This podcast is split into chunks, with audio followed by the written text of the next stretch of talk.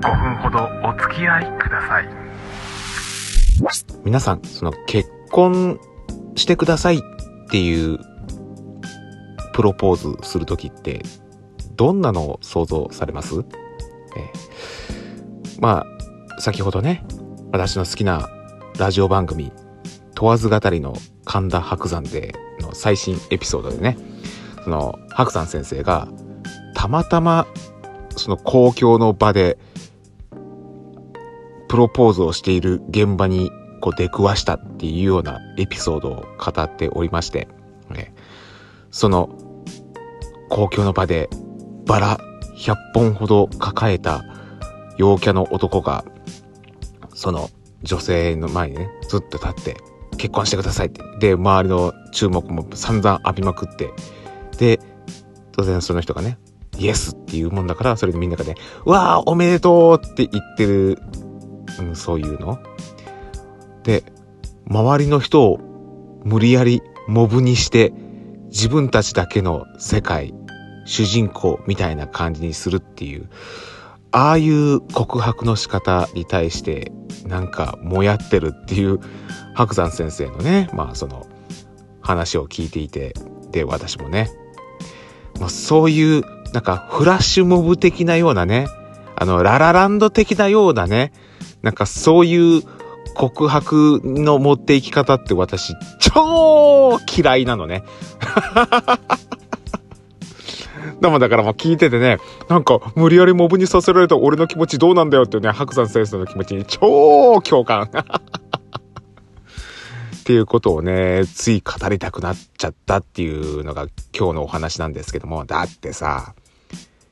そんな女性に、イエスって言わざるを得ないじゃん。まあその時のね、その二人の人間関係であるけども、まあ、それなりにちょっと付き合いが長いカップルの場合だとさ、えーでもそれでも、なんでも、いざ結婚となると、いろんな、ね、家庭の事情だったりとか、社会的な立場の事情とかあったりするから、なんかこう、ね、結婚してくださいっていう風にお願いをする時でも、なんていうの、ある程度、フェアな状態で、頼むっていう形にしないと、だって明らかにこれ圧迫面接みたいなもんじゃん。あ、もう絶対これ OK って言えよって。言わなきゃ、お前も俺もこの公共の場で恥をかくんだからなっていう、そういうことでしょ？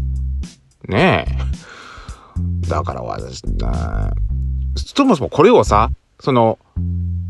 プロポーズではなくて、会社のプロモーションとして考えてください。プロモーションっていうか、いわゆる、あの、契約してくださいっていうね。公共の場でよ。いきなりその、自分が取引したい、ね、お得意先様のね、がね、普通に街をこう歩いてるところの前にダダダって来て、うちの会社と契約してくださいよろしくお願いしますって、結べれるわけないじゃん、そんなの。ねえ。それと同じことしてるって思うとさ、はあって。で、まあ確かにさ、あの、そのプロポーズの仕方っていうのには、こう、ロマンチックな演出っていうものを、まあ女性の方はね、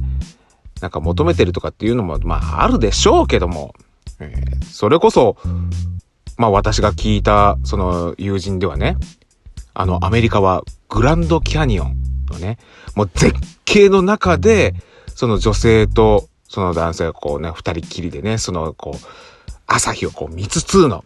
で、その朝日を見ながら、こう指輪を出して結婚してくださいっていう。もうこういうんだったらね、あ、いいんじゃねえの？そういうのいいよいいよって思うんだけどもね。え